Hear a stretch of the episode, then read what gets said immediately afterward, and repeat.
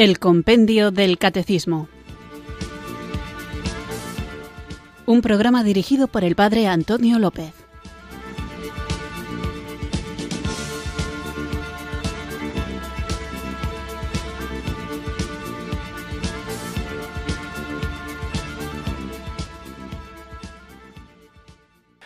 Muy buenas tardes, queridos oyentes de Radio María. Recibido un cariñoso saludo desde Irurzun, en Navarra, quienes sintonizáis una tarde más esta radio que cambia vidas, esta emisora de la Virgen, Radio María, para escuchar el programa El Compendio del Catecismo, nuestro espacio diario de formación católica, en el que, guiados por el libro que da título a nuestro programa, vamos conociendo mejor nuestra fe para poder vivirla, para compartirla y para defenderla. Cuando hablo de defender la fe, muchas veces digo que hay que defenderla frente a quienes la atacan, a veces bien intencionadamente, simplemente porque no tienen una buena formación o tienen prejuicios sobre lo que la Iglesia es y enseña, y otras veces hay que defenderla frente a quienes con mala intención pretenden desviar del camino de la salvación a aquellos que conociendo a Jesucristo le aman y quieren ser fieles a lo que Él ha revelado en la tradición, en la Sagrada Escritura y que llega a nosotros a través del magisterio. Y en muchos temas, sobre todo en los que venimos tratando en los últimos programas referidos a la escatología, suelo hacer referencia a las sectas, a esos grupos que muchas veces utilizan estas verdades misteriosas de lo que nos aguarda al final de los tiempos para asustar a las personas y moverlas casi violentamente a militar en sus filas, alejados de la verdad y muchas veces con la torcida intención de aprovecharse de su miedo para beneficiarse económicamente de ellos.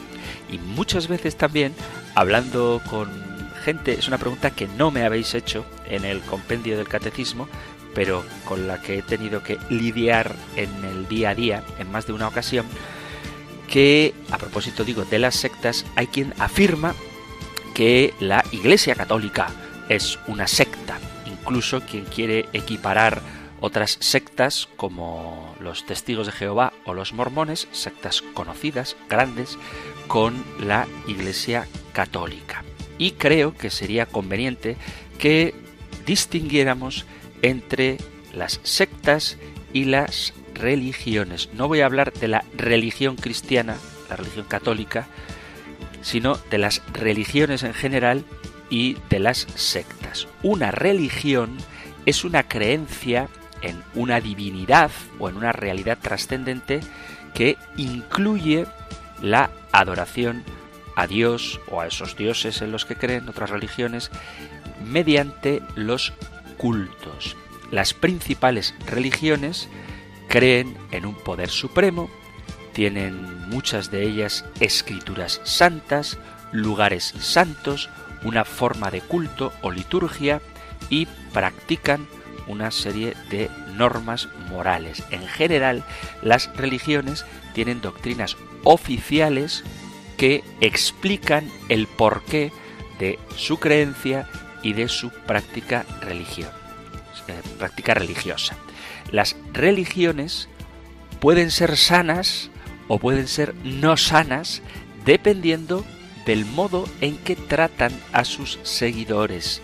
Dentro de cada grupo religioso pueden existir, y de hecho existen, extremos que van más allá de las enseñanzas del fundador de la religión y de las políticas normales de las religiones mayoritarias sanas. Y estos extremos es lo que podríamos llamar grupos religiosos sectarios. Es decir, que dentro de las religiones hay quienes llevando al extremo y perdiendo el sentido de la genuina religión, la convierten en una secta. Un grupo sectario es un grupo o movimiento extremo que presenta una excesiva dedicación a una persona o a una causa. Con frecuencia las sectas utilizan métodos de control mental para controlar o persuadir a sus miembros y hacer que acepten las creencias y las prácticas del grupo. Las personas que pertenecen a estas sectas son explotados, puede ser económica o emocionalmente, y desarrollan una dependencia psicológica extrema respecto del grupo. La definición religiosa de un grupo sectario incluiría a un grupo que afirma formar parte de una religión de las mayoritarias reconocida, pero que tiene prácticas y creencias que no son compatibles o exceden con mucho la creencia de la práctica aceptada por la religión reconocida. Estos grupos practican el engaño al afirmar que son una religión mayoritaria y aprovechan para explotar a las personas a través de sus prácticas. Los grupos sectarios, esto habría que decirlo, pueden ser religiosos o no religiosos. No todas las sectas son religiosas. Tú te puedes apuntar a un grupo para dejar de fumar, por poner un ejemplo, y acabar en una secta. Tú te puedes apuntar a un grupo de relajación sin ningún interés en principio religioso y acabar enredado en una secta. Pero muchas veces se utiliza la religión escindiéndose de ella para fundar una secta, por eso muchísimas, me atrevería a decir que la, la, mayoría de las sectas son cristianas, es decir, se fundamentan de alguna manera en Jesucristo o en el Evangelio, aunque lo interpretan de forma inadecuada y extremista, empujando a quienes se vinculan a ella a una forma de entender la vida muy parcial, pero también existen sectas bajo grupos de autoayuda, psicoterapia y pueden tener también una naturaleza política o comercial. Sin embargo, si somos un poquito atentos, nos daremos cuenta de que existen claras diferencias entre las religiones y las sectas. Pero antes de ver esta diferencia un poquito más detalladamente, vamos a invocar juntos para que nos aclare la mente y no nos dejemos enredar ni por las sectas, ni por las falsas religiones, ni por doctrinas que nos alejan de Jesucristo. Vamos, digo, a invocar juntos el don del Espíritu Santo. Y lo vamos a hacer con la canción con la que todos los días empezamos a rezar, esa sintonía que antecede y concluye la oración al Espíritu Santo. La pongo porque de vez en cuando conviene que sepamos lo que escuchamos. Es la secuencia de Pentecostés, cantada de un modo alegre, porque el Espíritu Santo, la verdadera religión, siempre nos va a dejar en el corazón un pozo de alegría. Ven Espíritu, ven Espíritu,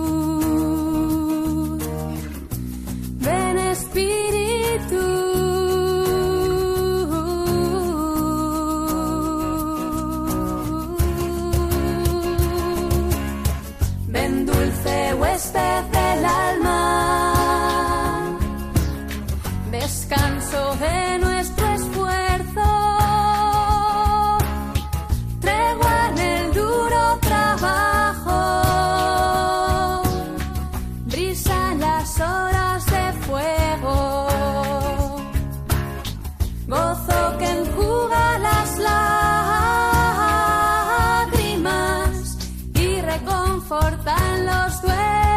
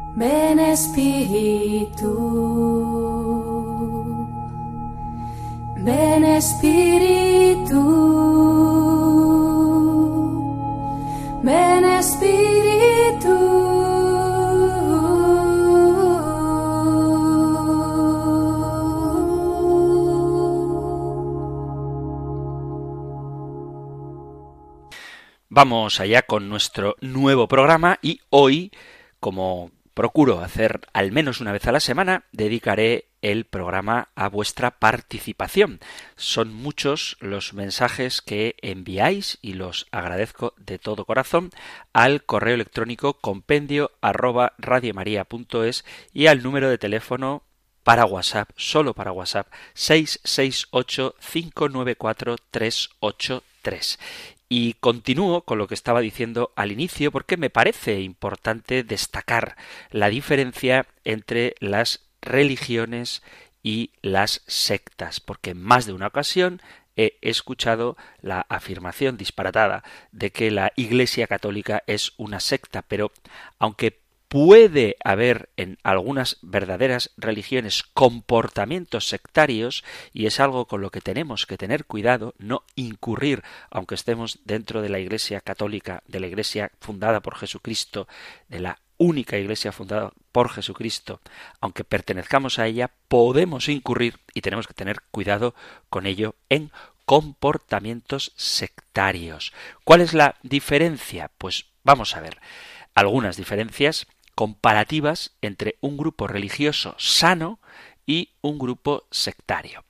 En primer lugar, las religiones sanas respetan los derechos y las libertades de los individuos, mientras que los grupos sectarios fuerzan a la sumisión. A veces, y me hace gracia por lo ridículo que es, se acusa a la Iglesia de someter a sus fieles pero yo os puedo asegurar que en ningún grupo humano, absolutamente en ninguno, ni religioso, ni político, ni siquiera deportivo, se respeta tanto la libertad como en el seno de la Iglesia católica. De hecho, muchas veces, incluso en las preguntas que formuláis, en los comentarios que hacéis, en los testimonios que dais cuando compartís con el programa, soléis mencionar cosas que algún sacerdote o algún catequista ha dicho que no os concuerdan con lo que la Iglesia enseña, incluso hay teólogos que son discrepantes con la doctrina oficial de la Iglesia y hasta se dan casos que muchas veces generan escándalo de sacerdotes, obispos e incluso cardenales que ponen en cuestión lo que el Papa enseña y veis que esos cardenales, esos obispos y esos sacerdotes siguen siendo cardenales, obispos o sacerdotes. No digo que esté bien eso que hacen, pero la prueba de que en la Iglesia se respetan los derechos y libertades de los individuos es que incluso aquellos que son más críticos con la doctrina oficial de la Iglesia no son expulsados de ella. La pregunta que me hago yo es si no están de acuerdo con lo que la Iglesia enseña y lo ponen todo en cuestión, ¿por qué siguen ellos perteneciendo a la Iglesia? Pero el hecho es que en la Iglesia se respetan los derechos y libertades de los individuos, mientras que en los grupos sectarios, pobre de aquel que se atreva a cuestionar al líder o los principios de su secta, porque o será castigado o en el mejor de los casos, mejor para él, será expulsado. Segundo, la conversión a las religiones implica a la persona entera con unos procesos internos.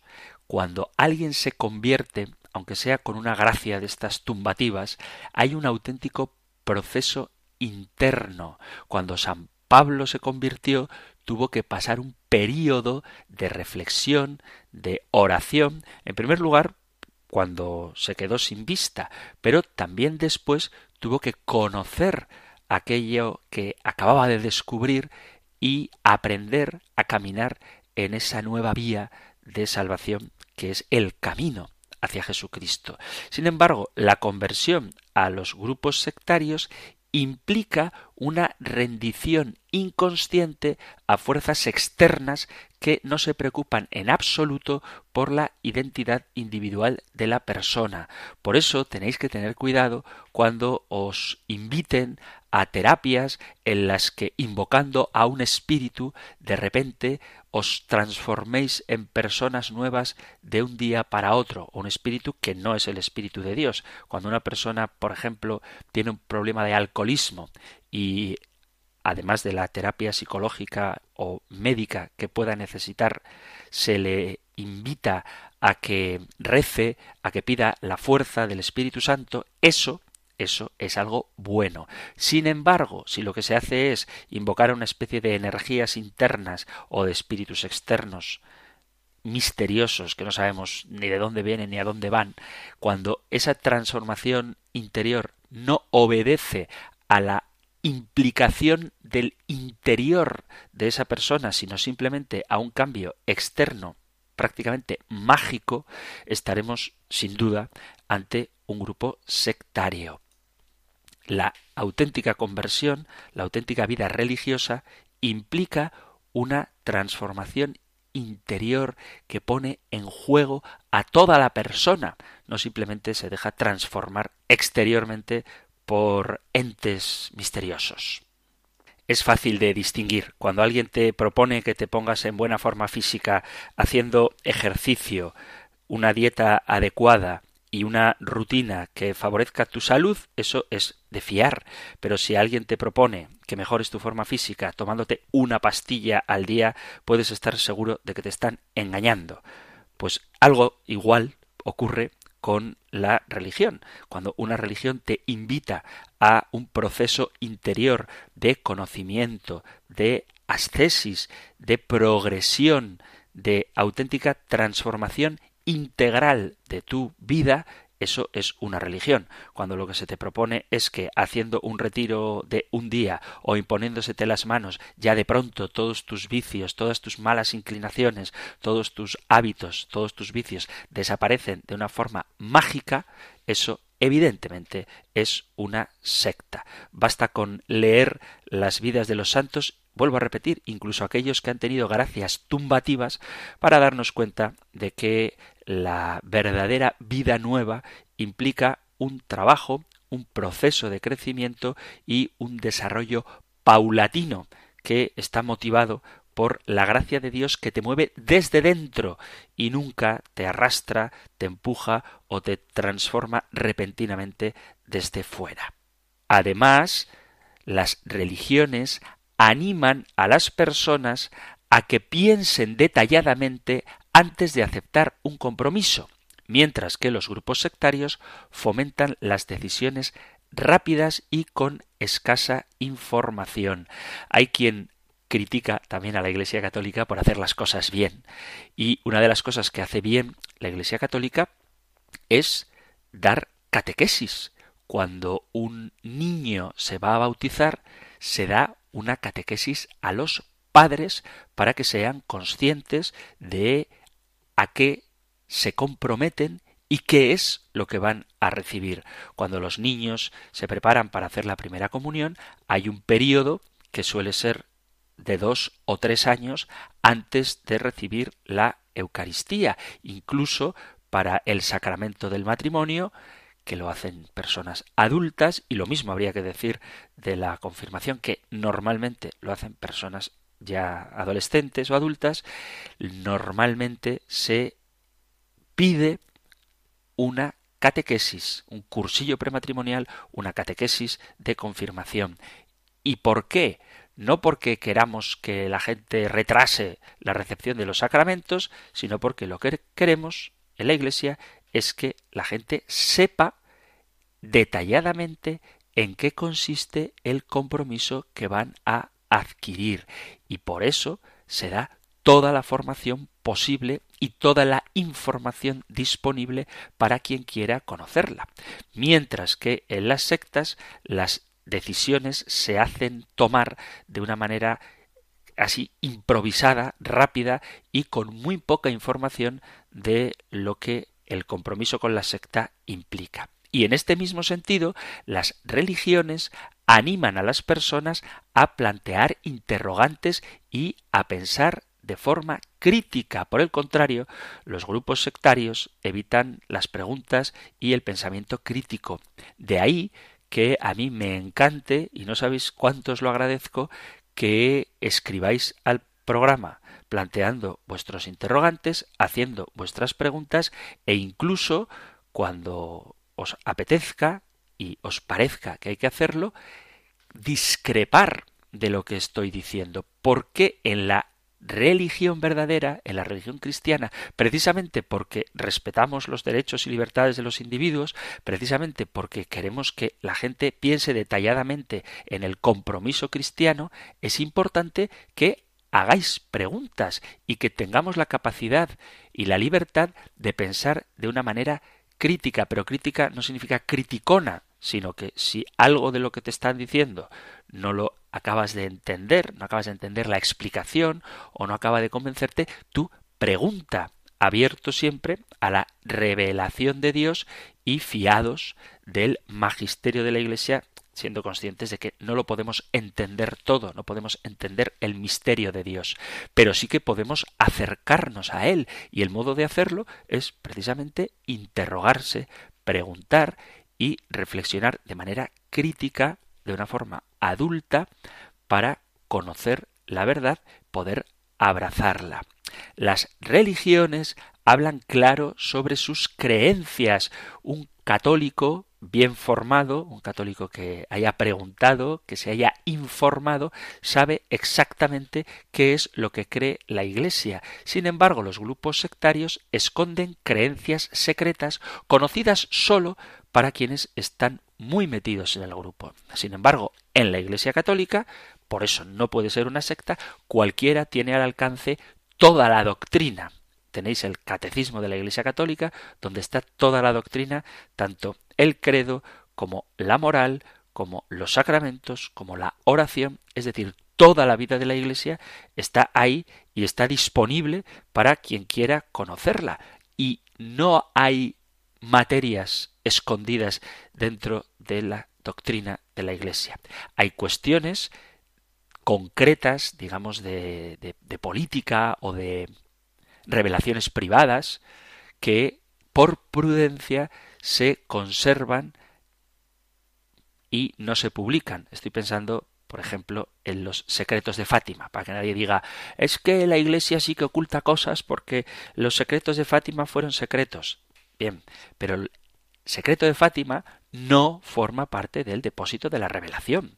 Una cosa es que una comunidad cristiana mantenga en privado por ejemplo, un problema económico o un problema entre dos miembros de su comunidad, pero eso no es un secretismo de la Iglesia, eso es que lo mismo que los problemas que tienes en tu casa no tienes por qué airearlos por ahí, la Iglesia también en sus comunidades mantiene en privado las situaciones más delicadas. Pero la doctrina de la Iglesia, lo que cree un católico, lo que salva, lo que Jesucristo ha revelado, eso es público para todo aquel que quiera conocerlo y no hay nada que se reserve para unos pocos iniciados, cosa que sí ocurre en las sectas. Si tú llevas un mes en tu parroquia, todas las puertas, hablo doctrinales, todas las puertas doctrinales están abiertas para ti, lo mismo que si llevas 60 años siendo el sacristán.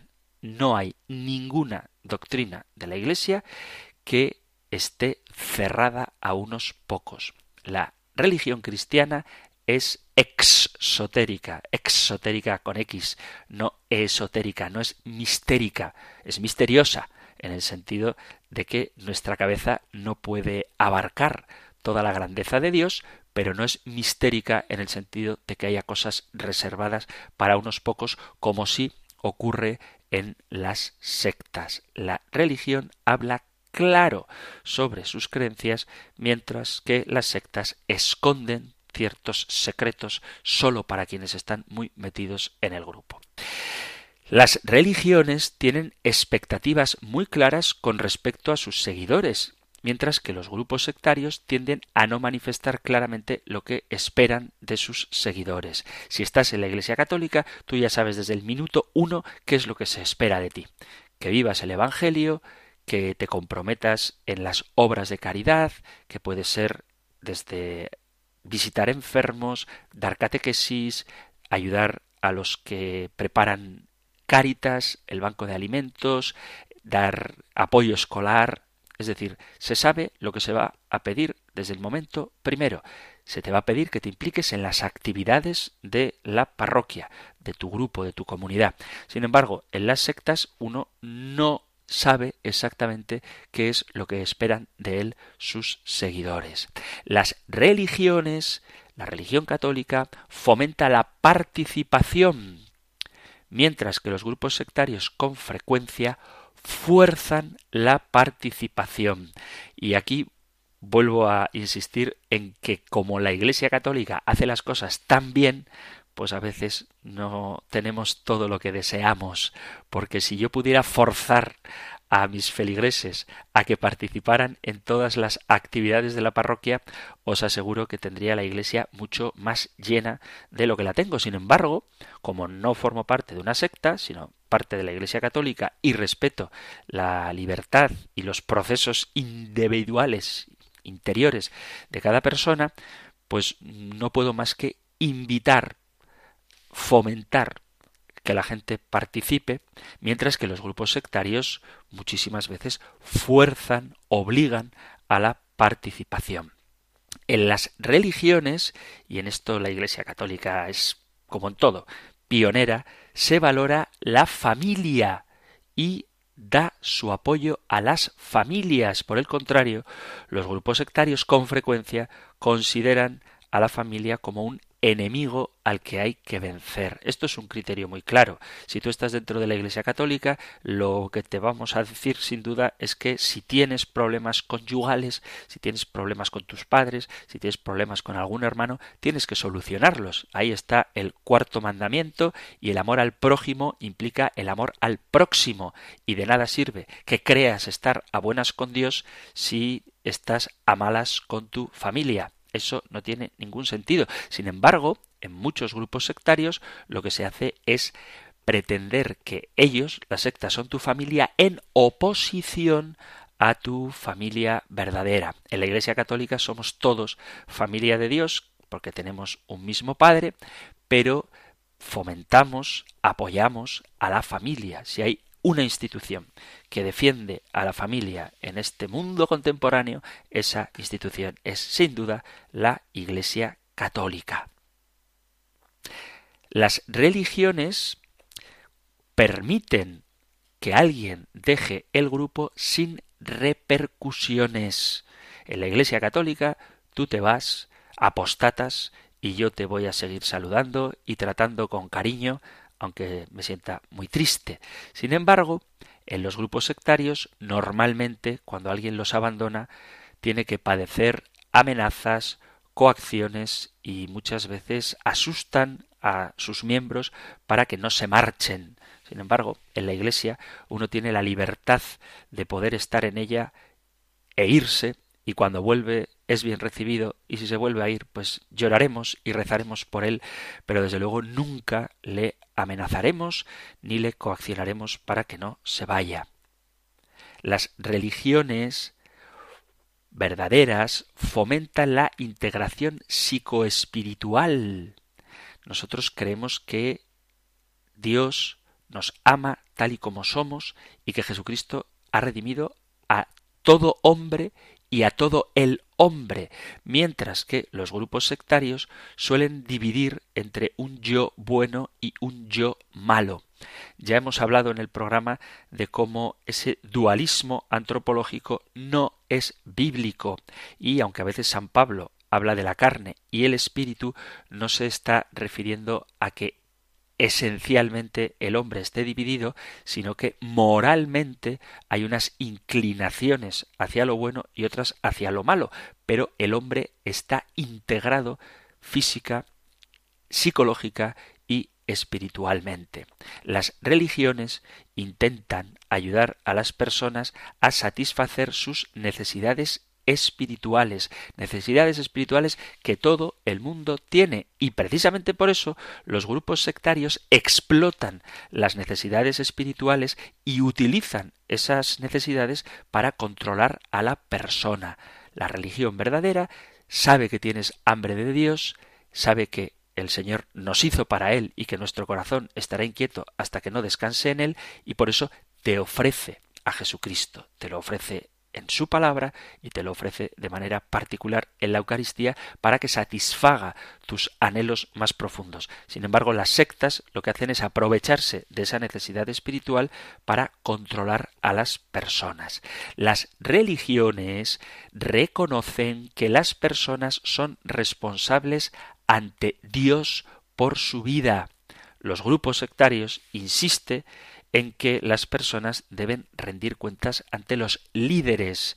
Nosotros sabemos que el único que puede juzgar es Dios. De hecho, en estos días que estamos hablando del cielo, el purgatorio y el infierno y del juicio final, hay preguntas que habéis enviado a propósito de estos temas y la respuesta ya las leeré, las preguntas, pero muchas veces la respuesta es que solo Dios puede juzgar. Nosotros nunca debemos dejar de rezar por un difunto dando por supuesto que esté, esté condenado, ni nunca debemos dejar de rezar por un difunto dando por hecho que éste esté salvado.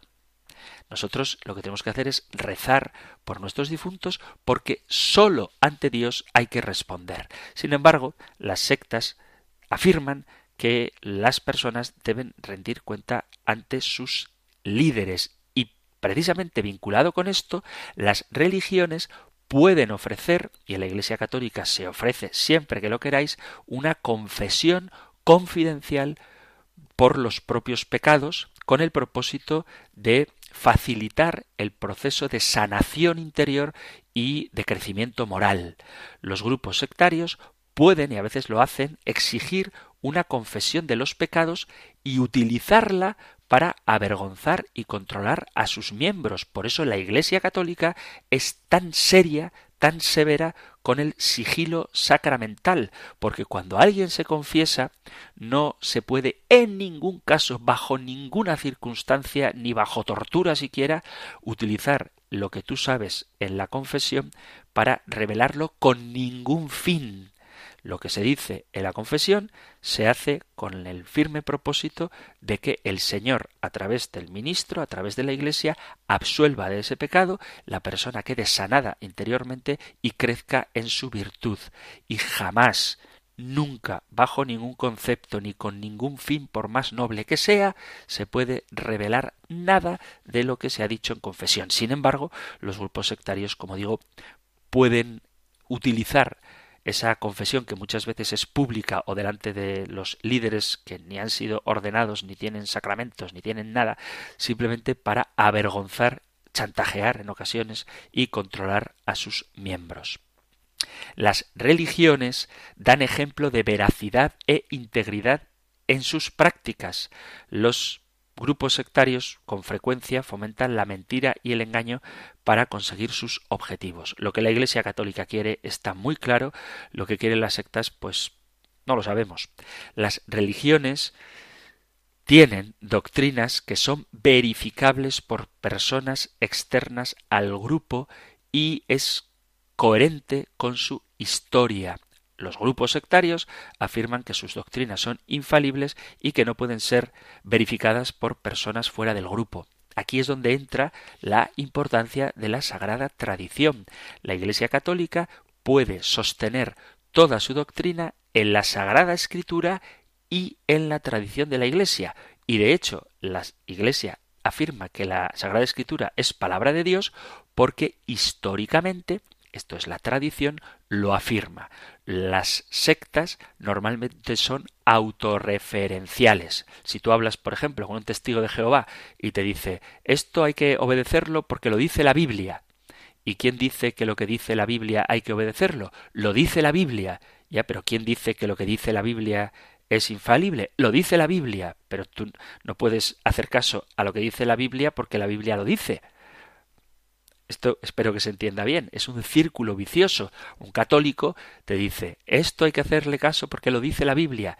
¿Y quién dice que hay que hacer caso a lo que dice la Biblia? La sagrada tradición. ¿Y qué es la sagrada tradición?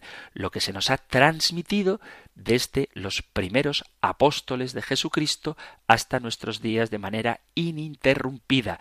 Por eso, la Iglesia Católica no es autorreferencial en el sentido de que se cree un círculo vicioso en el que todo se sostiene sobre la Biblia que dice que hay que creer lo que dice la Biblia y entonces ¿por qué hay que creer lo que dice la Biblia? Porque lo dice la Biblia. No, nosotros creemos lo que dice la Biblia porque así lo han vivido desde el principio quienes fueron testigos de aquello que afirmamos que nos salva.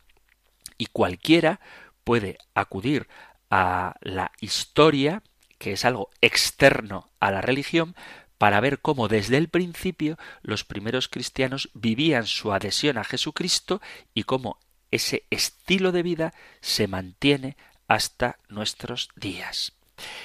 Cuando se trata de grupos cristianos hay una doctrina transmitida durante siglos y se siguen las creencias básicas mayoritarias. Cuando se trata de grupos sectarios cristianos, ellos creen haber descubierto una nueva verdad.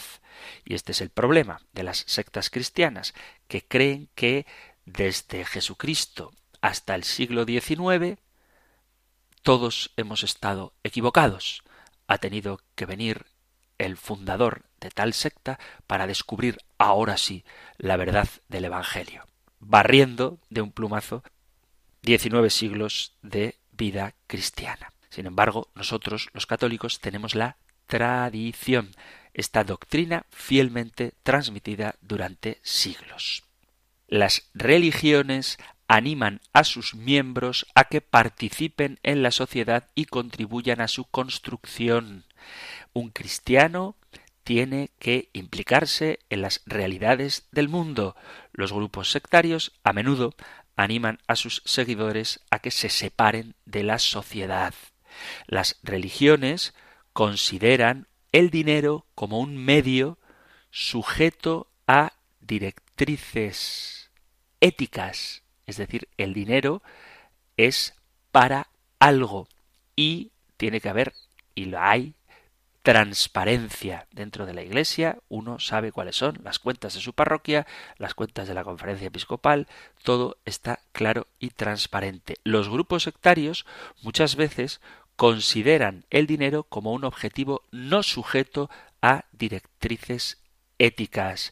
Hay un auténtico problema con esos macro telepredicadores cuyo único fin es obtener dinero. Recuerdo hace tiempo ya, no sé si lo llegué a comentar en el programa, que un telepredicador de estos estaba pidiendo dinero para comprarse otro repito, otro avión, porque decía que las compañías aéreas eran satánicas. Y recuerdo que trascendió la noticia diciendo que menudo disparate, ¿no? Como un pastor pide para una nueva avioneta un nuevo avión y sin embargo yo respondía cuando me comentaban esto que es normal si no tienes a nadie por encima de ti que te limite un poco en tus fantasías y en tus ambiciones, pues es fácil que te dejes llevar por ellas. Sin embargo, cuando uno forma parte de una estructura jerárquica en la que tienes como pastor a un obispo que a su vez tiene como pastor al papa, es muy fácil, es muy sencillo que si en algún momento hubiera una desviación, enseguida fuéramos corregidos. El fin de la Iglesia es la evangelización y en el mundo en el que vivimos es necesario el dinero para favorecer la evangelización. El fin de Radio María es hacer que todos puedan participar de la vida cristiana, conocer el Evangelio, hacer oración juntos. Ese es el fin.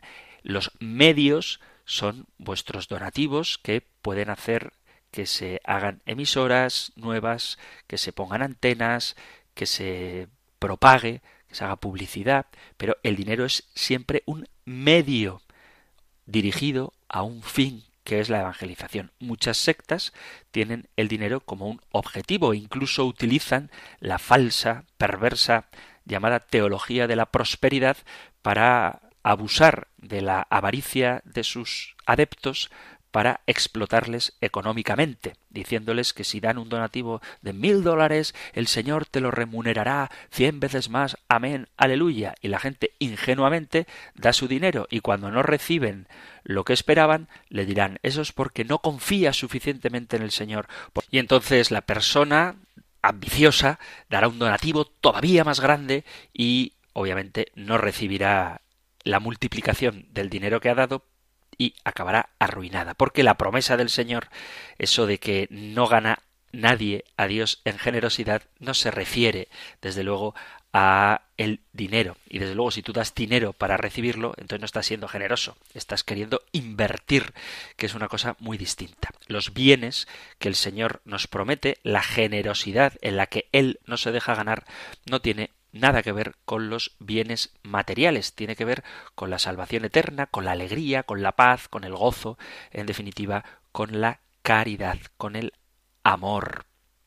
En las religiones, desde luego en la Iglesia católica, se responde a los críticos con respeto. Los grupos sectarios a menudo intimidan a sus críticos con amenazas a veces físicas y muchas veces amenazas legales. En la Iglesia Católica, si hay algo que a veces echo de menos, sería un poquito más de dureza a la hora de enfrentar las críticas que injustamente se nos hacen, pero como la norma suprema es la caridad, nuestras autoridades la ejercen y por eso a veces puede dar la sensación de que son blanditos a la hora de responder a las críticas y a los ataques que recibimos, pero es que el Señor es quien nos enseña a poner la otra mejilla y aunque no se calle la verdad, a veces se dice con tanto respeto que parece que no estuviéramos convencidos, pero sí estamos convencidos. Lo que pasa es que no podemos usar las herramientas del mundo, la agresividad y desde luego jamás la violencia para responder a los ataques.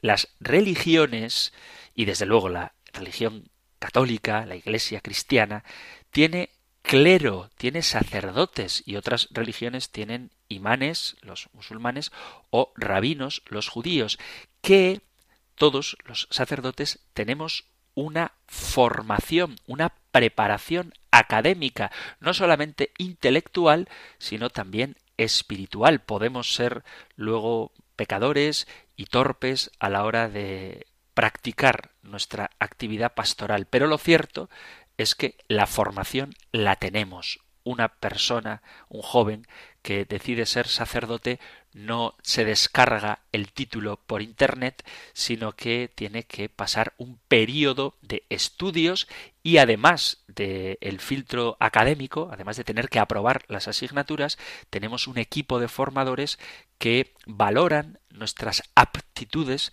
para ser líderes de una comunidad cristiana. Sin embargo, los grupos sectarios no suelen tener líderes religiosos con una buena preparación formal.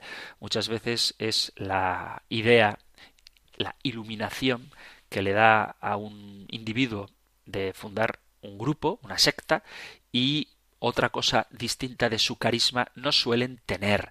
Me hace gracia, y esto me gustaría quitároslo de la cabeza a quienes penséis así, que dicen es que los testigos de Jehová conocen la Biblia súper bien. No es verdad. Primero, porque su Biblia es una auténtica vergüenza. Y segundo, porque es una vergüenza, me refiero a la traducción que tienen de la Biblia. Y segundo, porque los versículos y los capítulos a los que aluden son los únicos que conocen. Si tú coges en un diálogo con un testigo de Jehová los dos o tres versículos anteriores o los dos o tres versículos posteriores al pasaje que te está leyendo, probablemente en ese mismo contexto se desmonte su argumento. Digo probablemente, no siempre, pero probablemente. Así que quitaos el complejo de que ellos conocen mucho mejor que nosotros la escritura porque no es necesariamente verdad. Y aunque fuera verdad, lo que tenemos que hacer es no acomplejarnos, sino ponernos en marcha y conocer nosotros nuestra doctrina para no dejar que nadie nos enrede con falsedades. Pero a lo que voy, muchos de los pastores de las sectas cristianas se han autoerigido ellos a sí mismos como líderes de su pequeña comunidad y luego dependiendo de los medios que tenga de la financiación y de su carisma ese grupo crecerá más o menos. Sin embargo, los líderes de las iglesias católicas, los párrocos, son personas, somos personas que hemos pasado por un largo y profundo periodo de formación. Las religiones piden a sus líderes religiosos que sigan un estándar ético sin embargo, los grupos sectarios no piden a sus líderes que sigan directrices éticas sencillamente porque no hay una jerarquía. Esto es lo que decía antes del señor que pedía dinero para comprarse otro avión, que nosotros estamos vigilados en un sentido positivo por nuestro obispo. De hecho, la palabra episcopo significa eso, vigilante. Nosotros tenemos un obispo que se preocupa por nosotros, por saber cómo estamos, por nuestra ortodoxia, por nuestro bienestar físico, material, que estemos bien alimentados, que no pasemos frío en casa, que tengamos un lugar adecuado donde vivir y también por nuestra rectitud a la hora de ejercer nuestro servicio pastoral, nuestro ministerio. Sin embargo, los grupos sectarios, como muchas veces son individuales, no forman parte de colectivos, cada pastor puede hacer o decir lo que le dé la gana sin que nadie le pida cuentas. Las religiones consideran que las relaciones sexuales entre el clero y los fieles no son válidas, no son éticas, no son morales, porque, entre otras cosas, los sacerdotes tenemos hecha la promesa de celibato. Sin embargo, muchos grupos sectarios pueden someter a sus seguidores a abuso sexual por parte de los líderes. Y aquí vuelvo a repetir algo que decía al principio. Ciertamente la Iglesia Católica no es una secta, no es, ya estamos viendo por qué, todo el programa lo estoy dedicando a eso, pero hay que tener cuidado con que no se den comportamientos sectarios dentro de la Iglesia Católica. Y si algún ministro o alguien con autoridad utiliza esa autoridad para pedir favores sexuales, automáticamente hay que ponerlo en conocimiento de las autoridades para cortar de raíz esa situación. Nadie puede utilizar la autoridad recibida de Dios para someter ni sexualmente, ni moralmente, ni en la conciencia a nadie. Hay que evitar y cortar de raíz cualquier tipo de abuso sexual o de conciencia.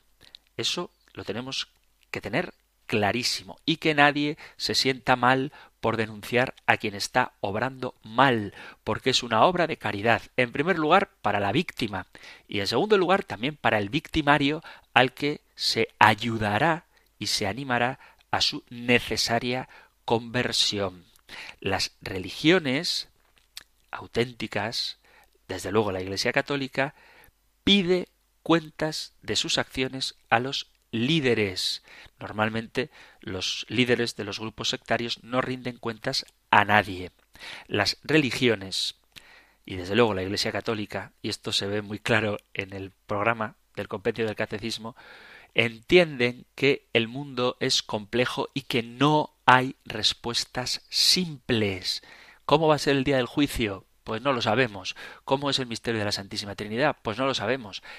¿Quién se condena y quién se salva? Hombre, se condena el que rechaza a Dios, se salva el que le acepta. Ya, pero ¿cómo sabemos quién acepta a Dios? Pues no lo sabemos, porque hay gente que parece que le acepta, que dice Señor, Señor, pero no cumple la voluntad del Padre que está en los cielos, aunque parezca que sí, y habrá gente que, sin nosotros saberlos, por caminos misteriosos que solo Dios conoce, está abierta a la acción del Espíritu Santo, aunque a nosotros nos parezca que no. No hay respuestas simples. A veces nos gustaría decir sí, no y punto y que todo estuviera claro, pero lo cierto es que el mundo es complejo y Dios es muy grande y no podemos abarcarlo. Los grupos sectarios, sin embargo, ofrecen respuestas muy simplistas a cuestiones muy complejas y por eso, a veces hay quien prefiere esa respuesta simple, aunque no sea real, a la complejidad y la dificultad para entender el mundo que nos toca vivir y que nos toca evangelizar. Por esto, por estas grandes diferencias, podemos afirmar sin duda que la Iglesia Católica no es una secta y con esto podemos identificar si estamos en peligro o ya dentro de una secta. Y también hay que tener cuidado, vuelvo a repetir, con los comportamientos sectarios, no sectas, pero puede haber comportamientos sectarios. Y también repito lo que decía al principio, no todas las sectas son de naturaleza religiosa, aunque desde luego la mayoría sí, y me atrevo a decir, aunque no tengo un dato exacto, que la mayoría de las sectas son de índole cristiana, precisamente por la fuerza de atracción que tiene la persona de Jesucristo, precisamente por la verdad plena que se halla en la vida cristiana, hay quienes utilizan parcialmente esta verdad para atraer adeptos y buscar sus intereses y sus fines particulares. Queridos amigos, queridos oyentes, se nos ha terminado el tiempo para el programa de hoy. Os pido perdón por haber dedicado toda la hora a una única pregunta. Espero que os haya resultado de interés y si suscita nuevas preguntas, nuevas dudas o hay algo que queráis plantear, aunque no tenga que ver con el tema de hoy, pero si es posible que tenga que ver con lo que estamos hablando en estos días, pues os animo a que lo compartáis a través del correo electrónico compendio arroba compendio arroba o a través del número de teléfono para WhatsApp 668 594 383. Vamos a terminar recibiendo la bendición del Señor. El Señor te bendiga y te guarde, el Señor ilumine su rostro sobre ti y te conceda su favor, el Señor te muestre su rostro y te conceda la paz. Muchísimas gracias de todo corazón, gracias por estar ahí, gracias por escuchar el compendio del catecismo, gracias por formar parte de la Iglesia de Jesucristo, gracias por no dejaros arrastrar por las sectas, prevenid a quien pueda estar metido en alguno en alguna de ellas y hacedlo siempre con caridad, no forzando, sino atrayendo. Gracias, como digo, y si queréis, volveremos a encontrarnos en un próximo programa. Un fuerte abrazo.